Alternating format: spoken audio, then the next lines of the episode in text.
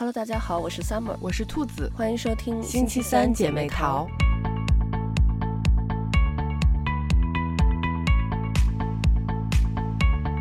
是谁偷偷偷着我的心，不能分辨黑夜或天明。是谁偷又要用熟悉的开场了。最近啊。我又看了一部电视剧，然后这个电视剧呢是王家卫导演的《繁花》。嗯，因为这部剧就是一出来就非常受关注。嗯，因为王家卫我们都知道他之前是拍电影的，然后这是他头一次拍电视剧。嗯，呃，好像是用了三年多的时间，所以大家都非常的期待。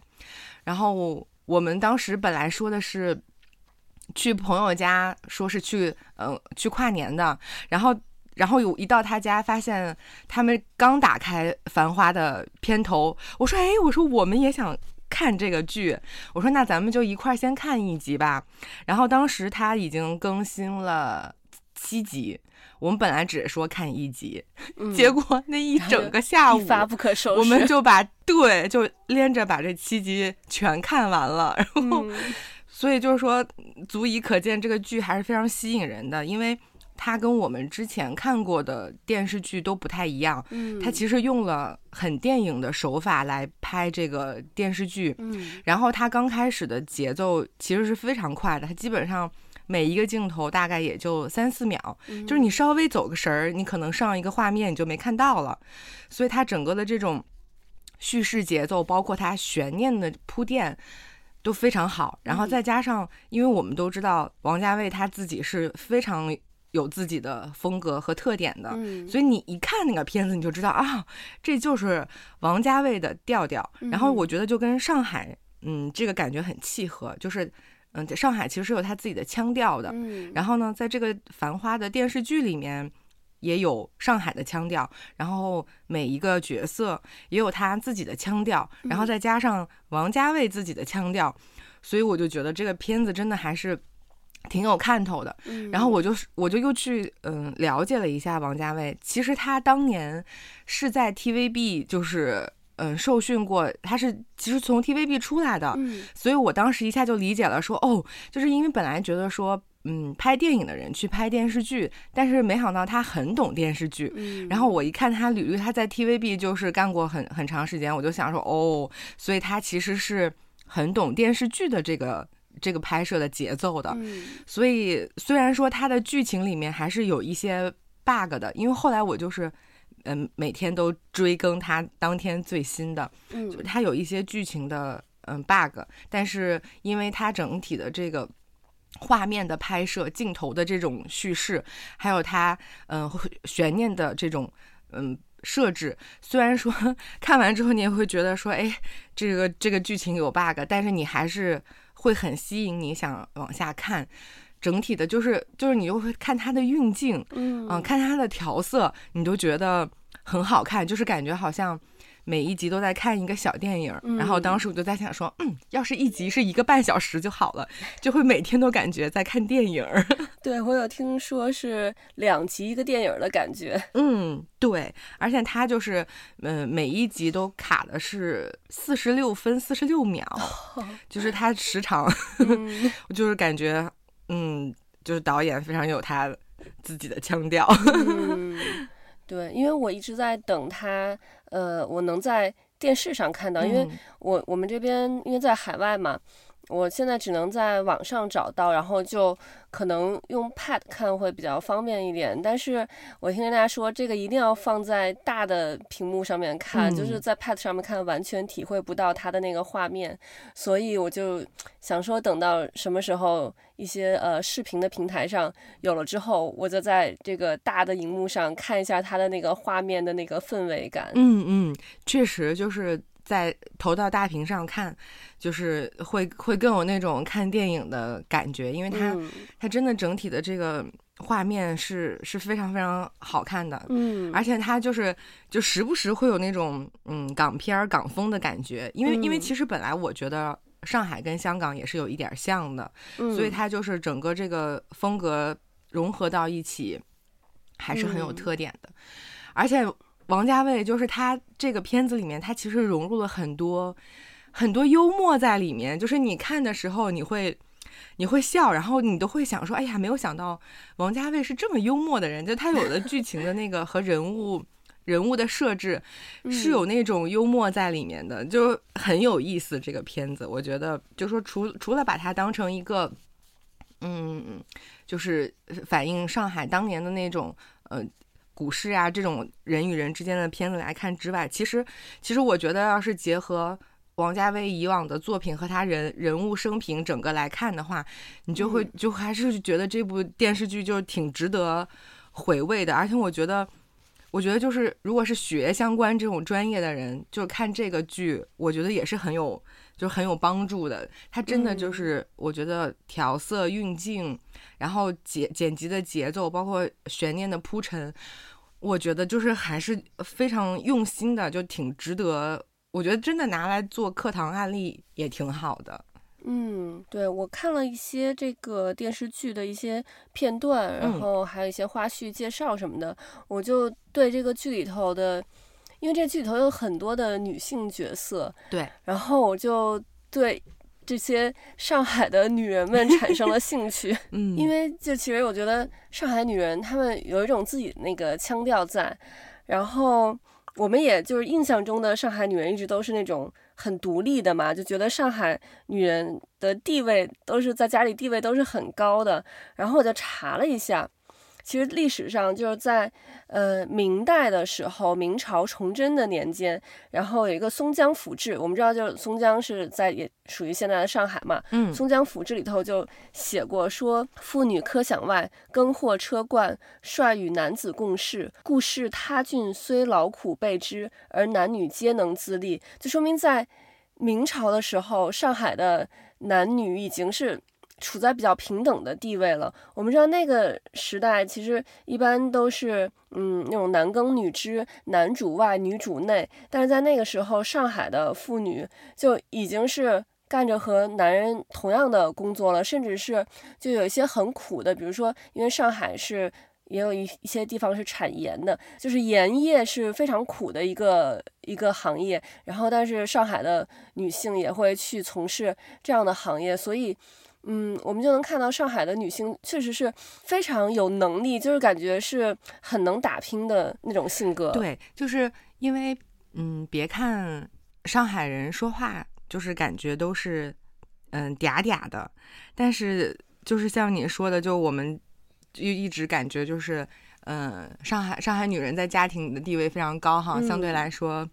比较强势。嗯，呃，然后在这个剧里面呢，就是。这几个女性的角色也是各有各有特点，嗯，然后真的是演的很好。就我尤其嗯对马伊琍，嗯，我觉得她演玲子这个角色真的演的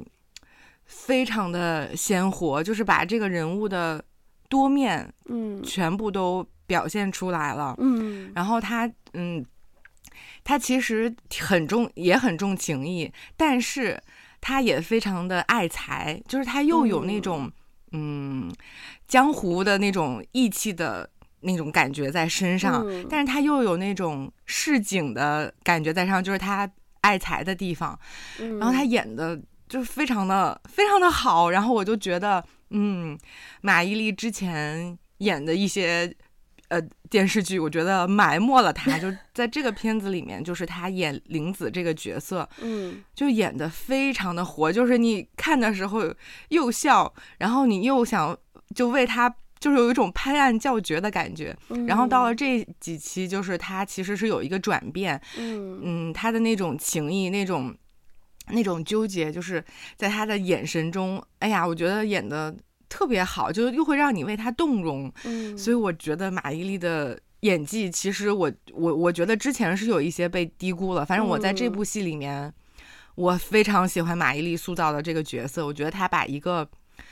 一个就是嗯吃过苦、打拼过的一个上海女人，然后但她又她虽然就是很爱财，有时候你让她爱财就是哎呀，这个女人这么精明、这么算计，但是她也是有重情义的地方，就是她这种。那种复杂性又演得特别的好，我就觉得真的真的很不错。因为之前看那个嗯《爱情神话》的时候，我特别喜欢这部电影，然后里面不是也有也有马伊琍吗？我现在就觉得就是说在那个戏里面。可能因为电影嘛，就是时间还是短，我觉得这一回就是让马伊琍发挥的特别淋漓尽致。嗯，我看很多人也说，就是唐嫣在这部戏，因为这部戏，然后她的这个演技也得到大家认可。因为之前大家好像对唐嫣的演技不是很认可，然后这次就口碑翻转了。没错没错，确实，因为我之前好像都没有看过唐嫣的剧，就是我对她。不感兴趣，嗯，然后看这部剧的时候，开始还想说，我说哎呀，还有唐嫣，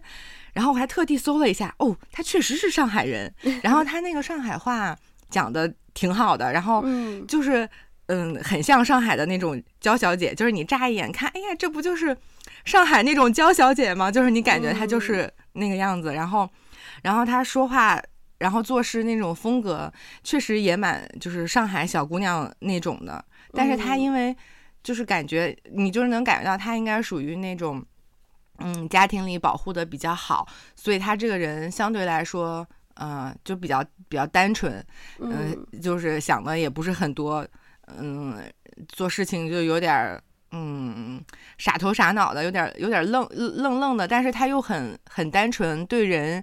人又很很很真诚，所以就是他也是有一个就是。嗯，就不太不懂世事的那种小姑娘那种感觉，然后后来也是有就是成长有转变嘛，嗯，嗯，演的确实也不错哈，确实就像你说的是让大家会对她的这种嗯角色演技有改观，对，但是我还是更，嗯、但是因为他展人物的性格展现的就是多面性不多，嗯。嗯，所以我还是觉得，就是林子会让我感觉，就这，因为这个人物非常立体嘛，嗯、就就他演出的那种层次感非常的好，我就是很喜欢林子这个这个这个角色，我觉得马伊琍真是演的太好了。嗯，这部剧里头，他们男主角他们嗯是住在那个呃和平饭店是吧？嗯，对。这个和平饭店，我后来查了一下，它现在是其实隶属于这个，嗯，上海锦江国际集团。然后其实这个锦江国际集团，我们就最有名的应该是我们知道那个锦江饭店。然后锦江饭店的创始人其实也是一个非常，我觉得算是一个奇女子吧，也是一个一个上海的女性。我觉得她的故事。特别值得去说一说，嗯，那要不你来给我们讲讲？嗯，这个锦江饭店的创始人他叫董竹君，他是一九零零年出生的，然后他当时出生呢是生在一个就是上海的贫民窟这个样子，他爸爸是黄包车夫，然后妈妈呢就是给那种大户人家做一些粗活的那种呃帮佣，虽然他家里。非常贫穷，但是我觉得其实他爸爸妈妈是非常有远见的。他就是从小就把他送到私塾去读书，然后他呢又非常聪明，在学校里头也是学习非常好，老师也非常喜欢他。但是他就是在私塾读了六年书之后，因为嗯、呃，他父亲做黄包车夫嘛，就非常辛苦，然后生病了。家里呢本来就不富裕，然后就为了给他父亲，嗯、呃，花钱治病，就欠了很多的债。其实我感觉这个故事很像现在，就是演艺圈有很多人，其实我现在可能比较少，觉得八九十年代很多演艺圈的人也是因为家里因为欠债，然后走上了演艺圈的道路。然后他也是因为家里欠债，但是那个年代没有演艺圈。然后呢，嗯，因为他长得很好看嘛，就是。就是邻里之间都叫他小西施。我看过他的照片，他从小就包括他后来中年、老年都非常，就放在现在的这个审美来看也是非常好看的。然后呢，他就没有办法，他父母就只能把他就是抵押给呃当时的那个青楼。但是呢，他是属于那种。就卖艺不卖身的那种，他们叫清官人，呃，是抵押三年换来了就是三百大洋的这个他爸爸的这个救命钱。当时就说，如果说嗯三年之后他就可以等于就是赎回来，就可以就可以就变成自由身了。所以呢，嗯，其实他刚开始去的时候，他可能没有觉得啊。就是那么觉得就好像生活就没有希望了，所以他还是想着说三年后能出来。但是呢，因为他一进去之后，他长得又好看，然后呢，唱歌又特别好听，就一下变成了就是那个地方的头牌。然后三年之后，就是想要。家里人拿着钱来赎他的时候，那个老鸨就开出了一个天价才能赎他。哦、我感觉 就有点像现在的经纪公司，然后那个经呃艺人要去解除那个合同，然后经纪公司就开了一个天天价的违约费。嗯，然后这个时候董竹君他就其实反应过来了，其实当初的这个就是一场骗局，就只是就是他进去了就出不来了。而且就是因为他是已经是头牌了嘛，就等于是这个成了这个地方摇钱树，所以人家肯定不会放他的。所以，但他其实很聪明，他呢就还是想办法想要自己出去。然后呢，那个时候呢也是就是民国刚刚成立嘛，但是后来就咱们历史上也有学过，袁世凯他就是开始想要复辟，想要称帝，嗯，所以呢他就开始去追杀这些那个。民国时期的这些革命党人，然后这些人呢就被迫的转入地下工作，嗯，然后很多人到了上海，这个时候有一个人叫夏之时，他呢是当时时任四川副都督，然后也是革命军的总指挥，然后他就。当时，呃，很多像他这样的人呢，就会在这个这种呃烟花场所里头，就是作为一个这个就是隐瞒他们身份的这么一个地点吧，方便他们去呃在这个地方碰面，所以他们就会在这些嗯红灯区这种地方活动。然后就是在这里，他和董竹君就相识了，嗯，然后就是当时董竹君。的眼里，他就觉得啊，这个是一个大英雄，就是那种美人惜英雄的那种感觉。嗯，而且我觉得其实，嗯，很多人可能觉得像这种故事啊，都是觉得这个男人拯救了那个女人。但是我觉得其实是董竹君挑上了夏之时，就是其实不是夏之时来拯救的他，就是董竹君其实是看到了夏之时他的呃潜力，然后和他的。和他的一些嗯当时的魅力吧，所以他就打算去就跟夏之时远走高飞。然后夏之时呢，他也说呃，我我可以把你给赎出来，但是董竹君。就拒绝了。他说：“你一分钱都不用不用出，说我又不是一样东西，不需要花钱买。再说，如果我们以后做了夫妻，如果你觉得我不好，肯定会说你有什么稀罕的？不就是我花钱买来的？那我是万万受不了的。所以他就说他会自己想办法离开，就绝对不会让夏之时出一分钱。嗯，所以后来呢，就是有一天，他趁着他们那个呃那个青楼的看门的那个人他喝醉了，然后。”董竹君就趁机趁着夜色，然后就溜出来了。溜出来之后呢，找到夏之时，他就跟他说：“说，嗯，我可以嫁给你，但是你要答应我三个要求。第一个要求是我不做小，第二个要求是婚后我们就是因为当时不是袁世凯在追杀这个，好像是呃出了。”呃，重金悬赏要追杀这个夏之时，所以董竹君就跟夏之时说：“我们婚后之后就到日本去避难读书。然后第三点就是说，你继续从事你的这个革命活动，然后我来辅助你。嗯”所以董竹君他其实，我觉得他非常的拎得清。我觉得，呃，就一样一般的人可能。可能就会觉得啊，那我好不容易找到一个救命稻草，把我从那个就是那种地方救出来。但他不会，他我觉得就是他跟呃夏之时说的这三点，其实第一点他说他不做小，就是为他自己的未来在婚姻婚姻做这个呃谋划，就是他要。保证他自己在婚姻里平等的地位。然后第二点，他们要说要去日本去读书，他实际上在为自己将来的人生，我觉得做一个规划。然后第三点，他是说，嗯，就是呃让夏之时去继续搞革命，然后他来辅助他，就是等于是他，呃为他和夏之时未来的人生，呃做一个共同的一个一个设想。我觉得就是。因为当时他和夏之时结婚的时候，其实他只有十五岁，十五岁放到现在应该是嗯、呃、高一或者是初三的年纪。嗯、我觉得就让我们现在觉得还是一个很懵懂的一个少女，但是她当时能说出这番话，我觉得也说明她是一个非比寻常又非常有魄力，然后而且并且很有远见的这么一个女生。然后他们结婚之后呢，就去了日本避难嘛，然后在日本待了六年。这个六年里头呢，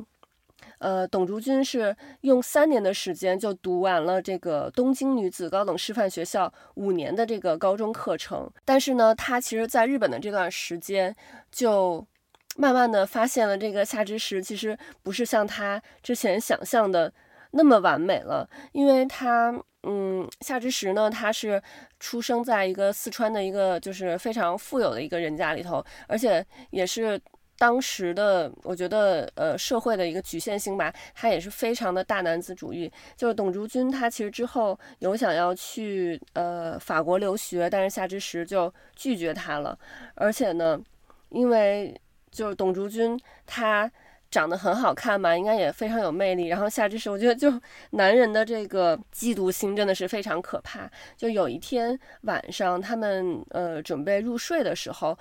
这时候呢，突然窗外就传来了那个尺八，就是一种乐器，中国从唐朝的时候传到日本的一种像那个笛子似的那种乐器，那个声音。然后呢，在演奏的是一个就是西洋的一个乐曲《夏天的最后一朵玫瑰》。然后听到这个声音呢，董竹君他就起身，就站在窗前听着这个音乐，然后而且听得有点入神了。那夏之时呢，就看到。妻子就是那个很陶醉的那个样子，然后他又非常生气的把窗户又关上了，然后并且命令他回去睡觉，因为他怀疑自己的老婆就爱上了那个吹尺八的那个男人。就其实董竹君他并不知道是谁在那块儿去吹那个尺八，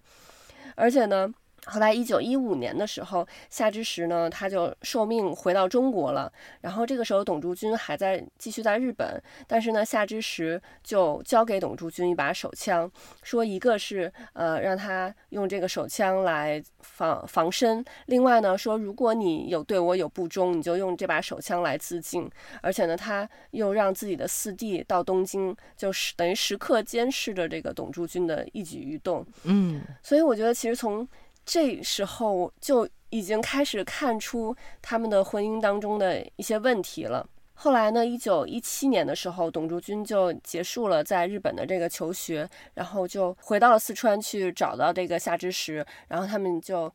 继续在四川一起生活。但是呢，夏之时其实他是非常年轻有为的一个人，可是呢，这个时候他因为站错了队伍，然后就被解除了所有的职务，所以呢，他就从一个这种斗志昂扬的。这么一个革命党人，就变成一个这种意志消沉的一个中年男子吧，就开始就过着那种特别颓废的生活，就是天天就沉溺在麻将和这个大烟里面，然后对家里也不闻不问。而且呢，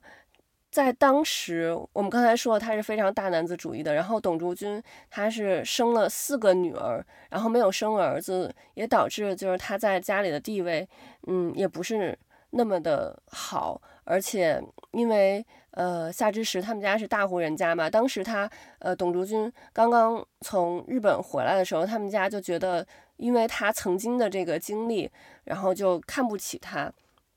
然后呢，后来他他不是又没有生儿子，他其实最后第五个孩子小儿子最后生了一个儿子，然后那个儿子呢，他当时生的时候。她自己一个人去的医院，她老公都就夏之时没有陪她到医院，因为她可能觉得啊，可能还是个女儿吧。结果她自己一个人孤苦伶仃的在医院生下这个儿子，然后呃夏之时听到是儿子的，然后就非常高兴的赶到医院。就他其实根本就，我觉得不在乎董竹君，他只在乎的是这个儿子。嗯，对，包括嗯他们的女儿之前像嗯生重病的时候，然后夏之时也说，就那个啊死，就就那意思死了就算了，你干嘛要那个？就你因为照顾女儿，然后耽误了你做家务，然后就感觉 是一个非常重男轻女的这么一个人。嗯，而且呢，他不赞成。女儿去那个读书，因为董竹君其实是想让女儿去上海接受这个就比较新式的教育的。然后在这一点上，就是他们双方也有矛盾。但是呢，我觉得董竹君她是一个非常自立自强的这么一个女性。她在一九二六年的时候，就在她呃四川他们住的那个地方旁边开了一个这个飞鹰黄包车公司，因为之前他父亲不是做这个黄包车夫的嘛，所以我觉得他可能就是嗯，也觉得呃心里有一个想法，想开这么一家公司吧，所以他就从上海呢接来他的父母帮助他经营，然后他父母每天也是早起晚睡，而且董竹君呢他自己也是每天天刚刚蒙蒙亮的时候他就起床到公司，然后呢。就在门口，然后站在一个板凳上面，就给那个黄包车夫讲话。我觉得其实，你看那个时候是一九二几年，但我觉得他已经有了这种就很现代的经营理念了，因为他就会教他们怎么注意出汗之后不要着凉，避免生病，然后说对待顾客要热情客气啊，车身要保持干净，就是很多这种先进的这种国外的这个管理的经验，我觉得他其实是有在借鉴的，包括。他也会有这个车子的修理费啊，还有车夫的这个制服费，都是公司来统一出钱。然后车夫得病受受伤啊，也都是由公司来负责这个，呃，医药费。而且有时候可能车夫他很穷，他付不起这个车费，他的租车的这个钱，然后公司呢就可以给他减免，或者是让他们这个分期付清。所以呢，就是车夫也特别去爱拉这个他们这个飞鹰。这个公司的车子，所以公司呢做的也特别好。然后另外他还开了一家这个富祥女子织袜厂，就招收了很多女工从事生产，因为他就是觉得女人一定要在经济上独立，然后才可以呃在人格上独立，所以他就给了当时的女性，其他的女性也很多的这个机会，而且就是他，我觉得其实一直一直在宣扬这种新的这个女性。女权主义的这个精神，嗯，但是呢，因为那个年代就是，嗯、局势比较乱嘛，所以一九二九年的时候，就是因为各路各路的这个呃军阀混战呀，然后这个当时的这个货币就贬值了，所以他就这个公司就这两家公司也感觉盈利不是很好，他就决定把这两家公司。给关掉。其实二九年的时候，在世界的另外一边也发生了一个很大的事件，就是在美国一九二九年的时候发生了这个华尔街的股市大萧条。我不知道这个，其实他们可能之间没有联系，但是其实。我感觉那个那个年代，就是在世界的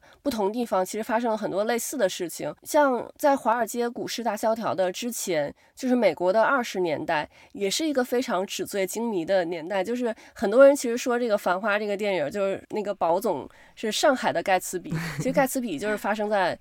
一九二零年代的时候，那个事情，所以我觉得，其实我们看到就相同的历史的背景，其实会产生出很多相似的人物。然后，嗯、董竹君呢，他其实因为夏之时不是被等于是卸甲归田了嘛，然后他就是呃非常颓废，而且也会就是两人就是三天三天一小吵，五天一大吵。其实我觉得女性就是她跟自己的丈夫。就肯定刚开始有很多的爱意，但是一次一次的争吵真的会让他就渐渐的心寒。他最终就是让他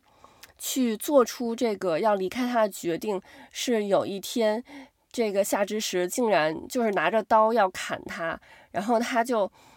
蓬头垢面的逃出来，然后他就决定了一定要离开他，所以他就跟夏之时提出了要离婚。但是在那个年代，一个男人被女人提出离婚，他会觉得很没有面子，所以他死活就不答应。后来呢，他们就就说那就先分居一段时间，所以那个董竹君就带着他的四个女儿，儿子没有带走。因为夏之时不让把儿子带走，所以就带着四个女儿和父母，然后就拿着那个卖了工厂的那个四百块钱到了上海。而且他在走的时候，夏之时还说说，嗯，那我们就来一个君子协议，说我和你暂时不离婚，以五年为限。说如果你在上海滩站得住的话，能把这个女儿给养活了，就不用。根本不用谈说受不受教育，只要能把它养活了，我就在我的手心板里煎鱼给你吃。就这句话，就深深的刺痛了董竹君的这个自尊心，但是其实也更让他坚定了这个他要独立的这个决心。嗯，而且之前在四川的时候，呃，夏之时不光他，还有他们一家人对这个董竹君的这个父母也是非常的态度非常的差，因为他们是出身比较贫苦嘛。然后夏之时呢就诬陷自己的这个岳母偷东西，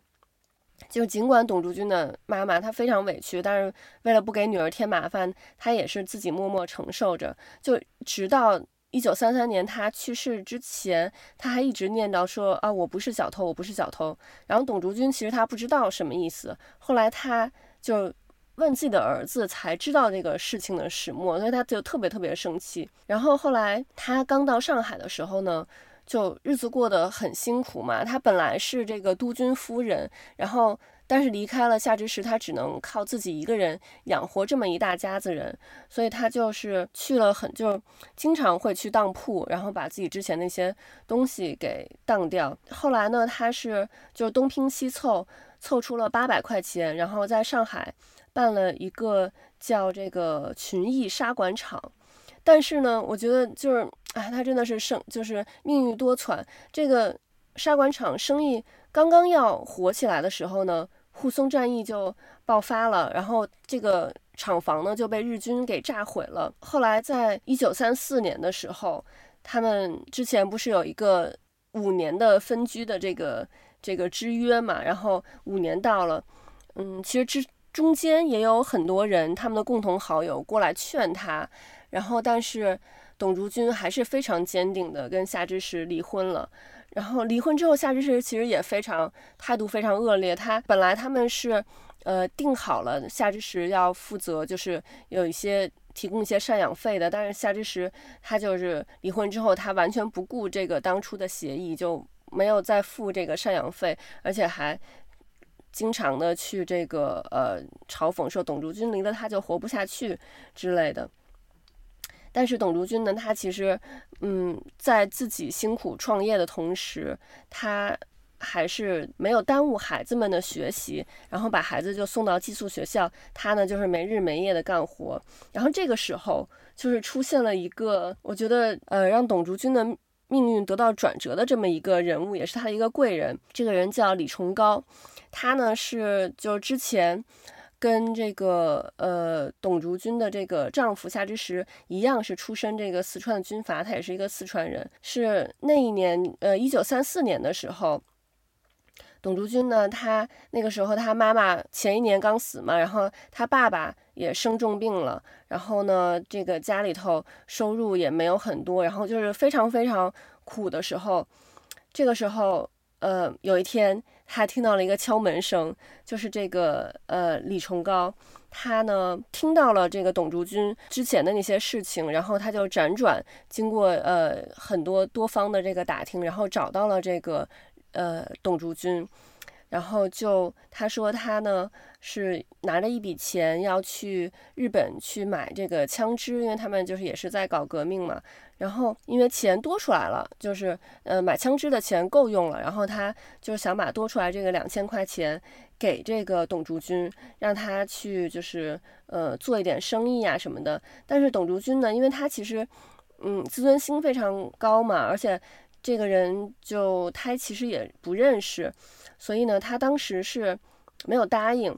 而且他是觉得收了人家的钱，就是好像拿人家手短这个样子。嗯，但是，嗯，他后来就他跟这个人说，呃，那我考虑考虑，我到时候那个再联系你。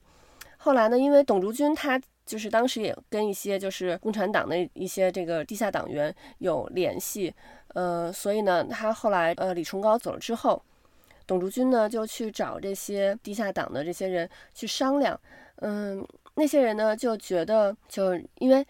这个李崇高他说的是借嘛，那我们就是先跟他借了，到时候挣钱以后还上就行了。而且呢，就是这个就是又能解决他全家的生活，也能协助这个。这个地下党的一些工作，就大家都觉得是一个好事儿。那董竹君听完之后呢，就基本上就觉得，哦，那我好吧，那我就把这个钱收下来吧。结果这个时候就联系不到李李崇高了，他好像就像人间蒸发了一样。然后呢，过了一段时间，董竹君他父亲就已经病危了嘛，病危，然后。在他就是医生告诉他，他父亲可能就是今天晚上就就差不多了的那天晚上，然后他在父亲的床前，父亲呢就非常虚弱的说了一个说，上次要资助你的那个义士的钱给到你手里没有？然后董竹君呢，就是为了安慰他父亲，他就说拿到拿到了，我们有钱了。然后他父亲就跟他说，因为董竹君小名叫阿元，他说阿元啊，说你要你说要是用这个钱开饭馆，那能成吗？然后董竹君就跟他父亲说，说可以成功，当然可以成功，说你就放心吧。然后说完这个话呢，董竹君父亲就当晚就去世了。去世之后没几天呢，这个李崇高就又一次。出现了，然后他这个时候就再次登门，然后就直接把那两千块钱就带过来了。带过来之后呢，董竹君这次就同意跟他借了这两千块钱，然后就。在这个当时上海法租界的一个这个房子，然后就租下了那个房子，然后开了一个餐厅，是一个四川风味的餐厅，叫锦江小餐。因为他之前，嗯，包括他小时候生活在这个。那个当时上海算是最高级的那个青楼嘛，然后而且后来又去了四川，然后在四川的时候也都是生活在这个就比较上流上流社会的这个阶层，所以他就是对那种很精致的生活就很有很有经验，所以呢，他创办这个锦江饭店的时候呢，就把那些呃很精致的那种风格融入的融入进去，然后从房间的设计，然后。到这个一碗一碟都非常的独具匠心，而且呢，他还在饭店里头放了很多这种呃装饰品，包括什么假山呀，然后一些流水呀，就是三步一小景，五步一大景。所以呢，这个锦江饭店一开业呢，就吸引了非常非常多的人，就天天都是爆满，就很像那个《繁花》那个剧里头演的那个那个辛芷蕾演的那个那个角色。开那个店开业时候的情景，而且他的这个锦江小菜呢，就逐渐成了这个上海滩各个名流交际的这个固定场所，包括那个当时的就是黄金荣啊、杜月笙什么的都经常来捧场。然后呢，有一天杜月笙因为等位等太久，他就跟服务员发脾气。说生意这么好，为什么不扩充门面？去告诉你们，你们老板娘需要房子，我愿意帮忙。所以后来在杜月笙的这个帮助之下呢，就从这个锦江小餐扩充成了这个锦江川菜馆，就能同时容纳三百人就餐。我们从就是刚才那个呃董竹君他开那个黄包黄包车的那个公司，就可以看出来他非常有这个经营的这个理念。所以呢。他就为了让客人吃到这个正宗的川菜，他不仅会亲自下厨，而且还会重金从四川请来这个师傅来掌勺。然后在一九三六年，就是一年之后呢，他又开了这个锦江茶室，而且他这个是向这个社会招聘女服务员，就是还他还是。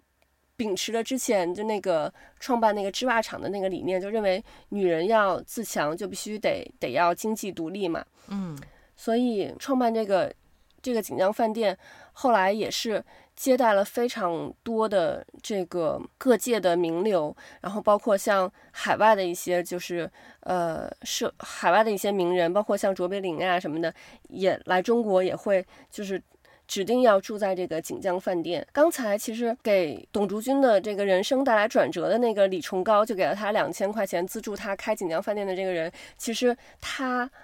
之后的生活反而是也是迎来了一个转折，就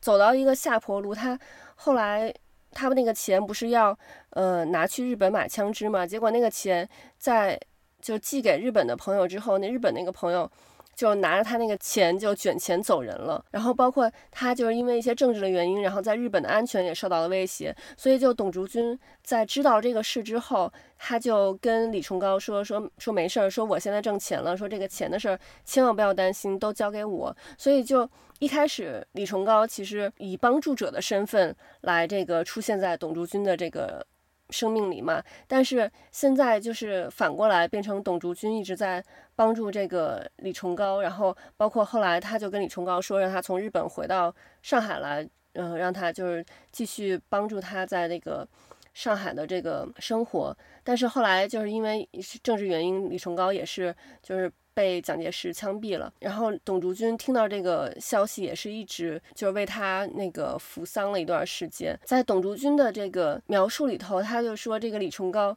是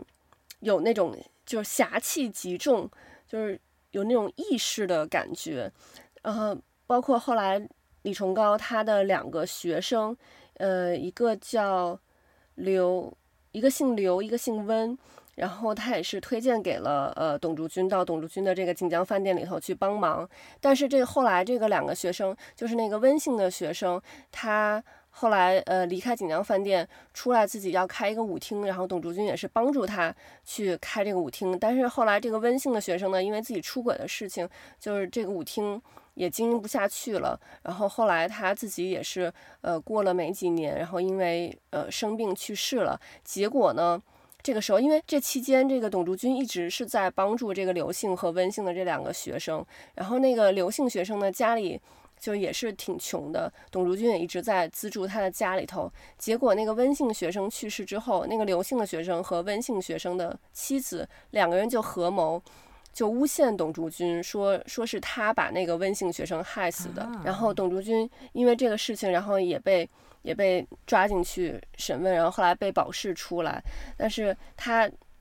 就一直也没有去，就是太去怪罪他们。后来在那个刘姓学生去世的时候，就非常多年之后了，八五年的时候，刘姓学生去世的时候，就是当时董竹君已经八十五岁了，还派人去发了一个吊唁的这个电报。他真的就是，就是他也没有把这个事情就怪在这个给他推荐这两个。学生的这个李崇高身上，他还说，就别人说，哎呀，李崇高不识人，就安排这样的人进锦江，然后他还去替他说话，说他都是一番好意，他是非常好的人，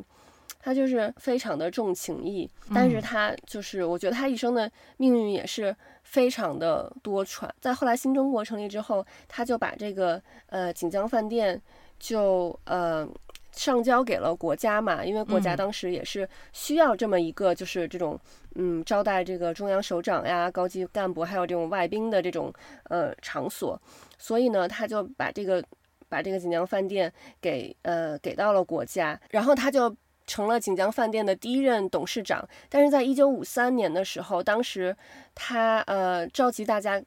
开会。但是呢，等他走到会议室的时候，就发现这个会议室一个人都没有。然后他就赶紧问工作人员，才知道会议已经召开过了。就等于是他作为董事长被这个架空了，被排挤了。然后，但是呢，他后来就就觉得，嗯，时代在发展，然后觉得自己年纪也大了，所以呢，他就甘愿退居二线了。但是在一九八六年的时候，锦江饭店庆祝成立五十周年的纪念日的时候，就主办方抹去了。关于董竹君的一切的资料，就好像就是这个饭店跟董竹君没有任何关系一样。然后他这个时候就忍忍不了了，他就必须要抗争，但是也没有人去理睬他，因为他那个时候也岁数非常大了嘛，已经八十多岁了。他女儿们也都劝他说：“啊，你都岁数这么大了，就不要为了这个事儿伤了身体，就是身体是最重要的。”但是呢，他说他什么都可以放弃，就是不能放弃和锦江饭店的这个联系，这是他。付之一一生的心血的事业，所以呢，他的女儿也知道他这个性格，就去他们就帮他私下跟这个锦江的这个领导联系，就说想让他们做一块这个小牌子，上面写着这个董竹君和锦江的历史，然后放在门口，让他母亲安心。但是呢，就这么小小的要求，锦江的这个领导都没有同意。后来是董竹君找到了这个上海的最高领导，然后才得到了回应，就是呃，领导就要求这个锦江饭店必须把这个锦江饭店的真实历史还原出来，呃，而且呢，就是这些资料要保存在锦江饭店的一个专门的一个陈列室，所以就后来人才知道了董竹君为锦江饭店做出的这一切，而且包括像。嗯，一九六七年的时候，董竹君就那个年代，我们知道也就发生一些事情嘛，所以他就是被这个以这个特务嫌疑的这个罪名被逮捕，然后一九七二年就在里面待了五年之后才被批准外出就医，一九七三年五月十号的时候就宣布释放，包括一九七九年的时候才得到平反。嗯，然后他后来嗯，他写了一个自传叫。我的一个事迹，因为他是在一九九七年的时候去世的，嗯，最终是享年九十七岁。然后他的有一句话也是，我觉得会让人非常多的感触。他说：“我从不因被曲解而改变初衷，不因被冷落而怀疑信念。”亦不因年迈而放慢脚步。最终，他在他晚年的时候，他其实对子女也有说到，说我我对人生的坎坷没有怨言，只是对爱有了一点遗憾。哦，听完这个故事，是不是久久不能平静？对，没错，因为就是像，嗯，因为新文化运动，其实女性思想又得到解放。嗯嗯，我们其实之前比较耳熟能详的，比如说像。呃，这个宋家三姐妹，嗯、还有像，嗯、呃，比如呃张爱玲啊，嗯、呃林徽因啊，嗯、呃，但是他们其实大部分的人都是，嗯、呃，家庭还挺好的，嗯。嗯，但董竹君其实是出身还是相对来说是比较贫寒的，但是她却因为自己的这个坚强的意志和和她的这种才学，嗯，然后哇就。成就了一段这种商业传奇，所以我觉得就是他的故事，其实就是听起来感觉会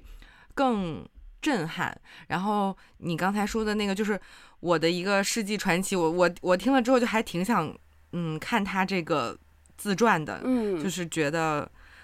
嗯，我觉得看完之后可能会感觉更不一样，而且在那个年代。嗯、呃，一个人带着四个孩子，然后独自到上海去闯荡，嗯、我觉得真的非常的，就是果敢，而且他真的我太厉害了，因为其实他中间遇到了很多困难嘛，嗯，但是他都没有没有放弃，而且那个时时间那个时段，就是我觉得上海还是挺鱼龙混杂的，尤其你看了《繁花》，你也会发现，就是说。什么样的人都有，然后一个女性要想在这个地方站稳脚跟儿，嗯，而且她又开了一个饭店，所以我就觉得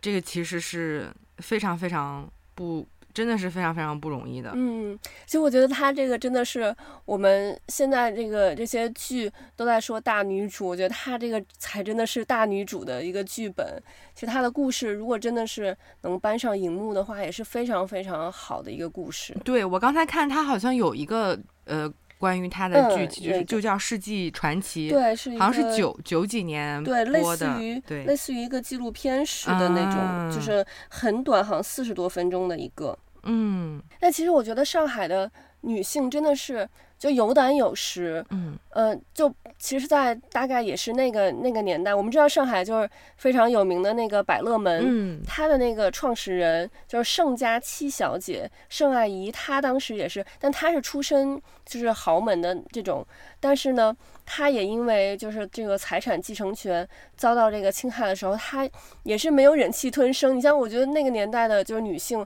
我们都觉得就可能就。呃，不能在外面就是去声张啊什么的，但他就是还去研究法律，然后高薪聘请这个律师，就是打了中国的第一例女权官司，然后就拿到了自己应得的那个财产。嗯、我觉得这个真的是就是上海上海女人真的是太有胆识了。嗯，你这么一说，我就又想到马伊琍演的那个玲子因为她其实也是就是在上海，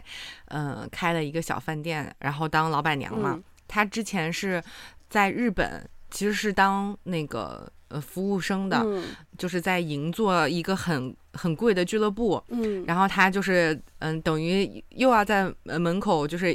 迎客，然后带客人上去，嗯，然后他当时第一次碰见胡歌的时候，然后就说那个。嗯，他就说，嗯，我们的老板娘说我是适合当老板娘的人，嗯，说那个说我我这种性格脾气就是不适合当服务生，就是应该是当老板娘的料，嗯，然后所以他后来回上海就是就当了那个老板娘，然后开的那个店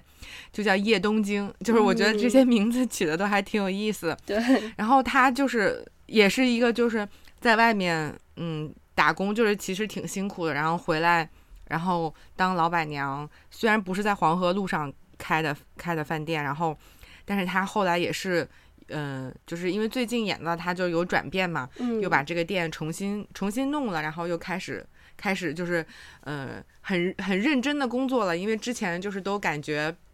好像有点那个小打小闹，嗯，别人都会说，嗯，他是就是靠着跟宝总的关系，然后他现在就是要要靠自己重新来过了那种，就是所以我就觉得，真的这些女性角色，真的就是挺很有看头，就我就觉得，嗯，我们女生都是很丰富。对对对，我觉得其实真的女性，呃，当然男性也有很多优点，嗯、但是我觉得女性其实要比男性更坚韧。对，我很同意这句话，就是尤其是你看遇到一些大事儿上，嗯嗯、呃，就是嗯。男人有的时候是比较容易意志消沉的，嗯、你看那个夏至时其实也是。嗯、但是你看我们很多的女性角色，越是在这种大落的一大起大落，在大落的时候，她反而是能抵挡抵挡得住，然后用就是很能很能包容所有的这些困难，嗯、然后能做到触底反弹。嗯、我觉得这个其实是。嗯，我我很同意这句话。我觉得有一些时候就是，嗯，女人更坚韧，然后就更更包容，她的那个心胸更能承载这些东西。因为有有有的有的男生哈，有的男生、嗯、男性可能遇到这种事情，他就是接受不了这种落差和和反差，他就是会意志消沉，嗯，就就是然后反而变得不好了。所以确实，我觉得，嗯，这这是一个。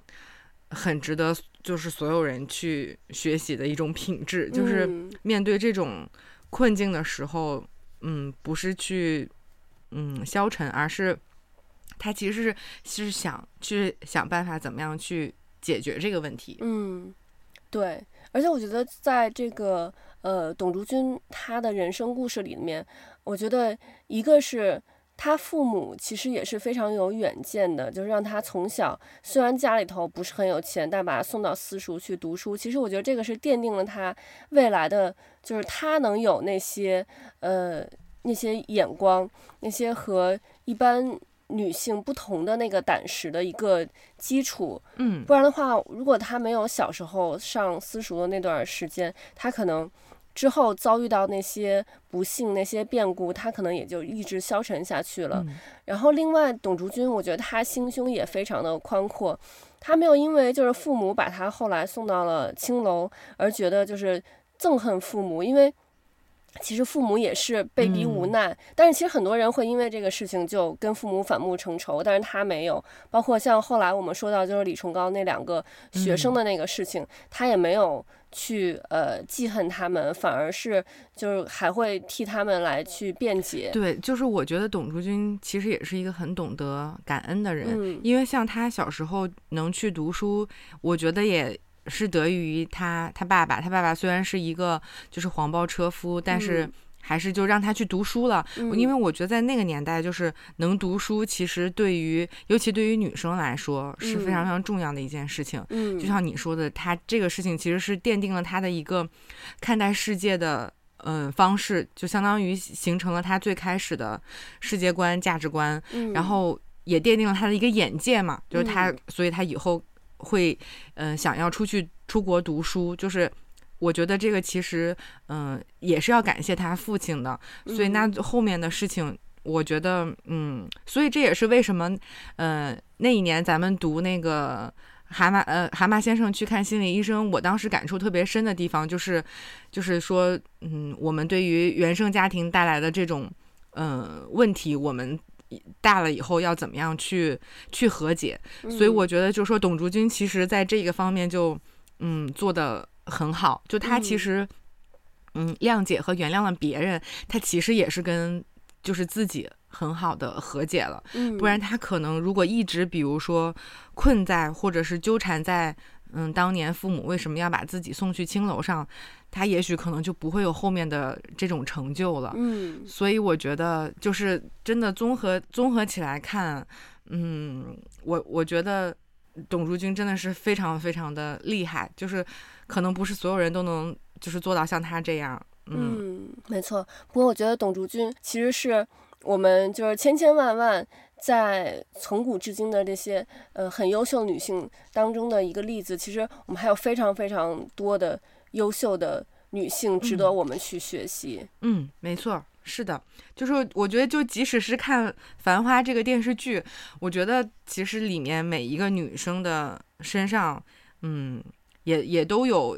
嗯，或多或少有一些闪光点是值得我们就是就是去学习的。嗯，就我觉得有时候可能不仅仅是看这个剧或者它嗯里面的人物的这个本身，但其实他们身上有一些东西也是值得我们学习的。就当然不仅仅是女生了，嗯、呃，剧里面有一些男生的角色，嗯，他身上也是有优点，就是我觉得都是值得我们大家嗯去学的。就我现在也觉得，可能不仅仅只是看看剧或者看书，就是看个热闹。嗯，有时候我觉得他们身上有一些东西。通过这个演员的演绎，嗯，他也是有闪光点，是值得我们就是看的人，嗯，去去学习的地方。嗯、对对对，没错。所以我们在之后的节目里还会继续给大家带来非常多的很优秀的女性的故事。嗯，OK，那我们这期节目就到这里了，我们下期再见，拜拜，拜拜。